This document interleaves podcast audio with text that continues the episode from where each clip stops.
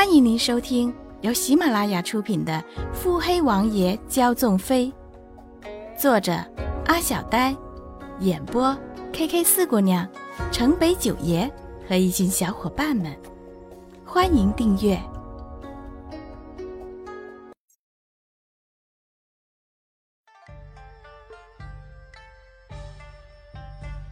第四十二集。听穆景欢的语气。连景的脸色显得有些难看。叶芊芊见他如此，便站起身对穆景欢欠了欠身。穆妹妹愿意原谅我们，真是太好了。实不相瞒，前些日子我连家商号被人无故打压，来人实力不小，无可奈何之下，只好求助于我娘家。一开始。对方似乎由此而忌惮，后来却变本加厉了。多方查询，才得知是凤飞阁的人出的手。说到这，叶芊芊定下来看着穆景欢，像是在等他说点什么。果不其然，穆景欢饮了一口茶后便说：“烦请叶小姐称我一声穆当家或者穆小姐。”那叶芊芊瞬时像吃了苍蝇一般，深吸了口气，当着没听见，继续说：“世人都知那凤飞阁神秘，正好前些日子听说穆妹妹与那凤飞阁的阁主交往甚密，所以这……”说到这儿，他停下来看了连景一眼，连景接过话。所以向凡请你代为引荐一番。这时，穆景欢才抬起头，睁眼看连景。连公子，在商言商，我若引荐了，与我有什么好处？你连家说的好听是上门赔礼道歉，实际怕是错过了巴结凤飞阁的机会吧？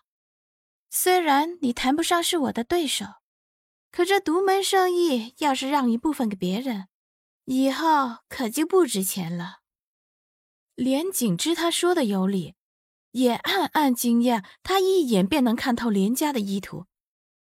可是这凤飞阁的人，若是无人引荐，是见不到的。以后你穆家在江南的生意，可与我连家合作如何？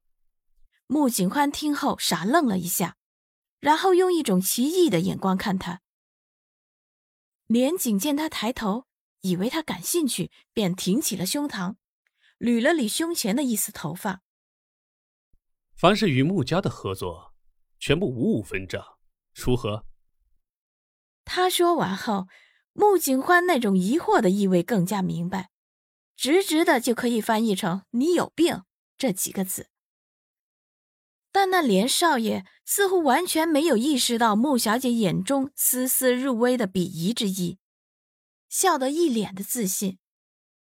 穆景欢见他如此不要命的自信，无奈的叹了叹气，单手撑桌托住下颌。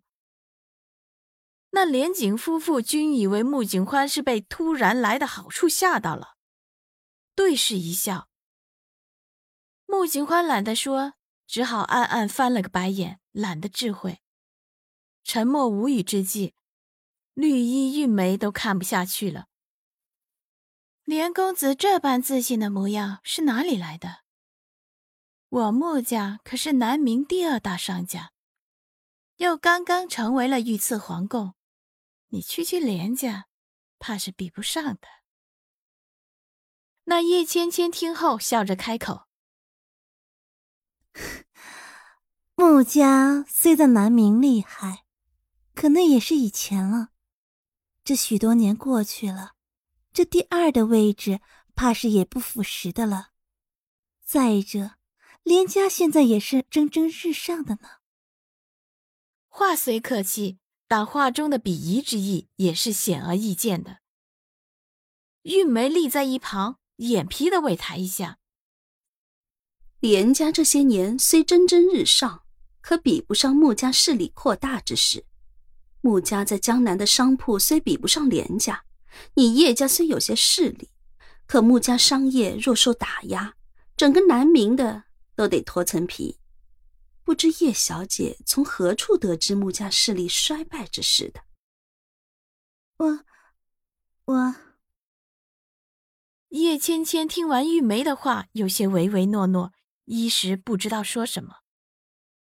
玉梅看了他一眼：“你连家与穆家合作，就算仅是江南地界商号，只分得一层，也已经盈利不少了。”说是客气话。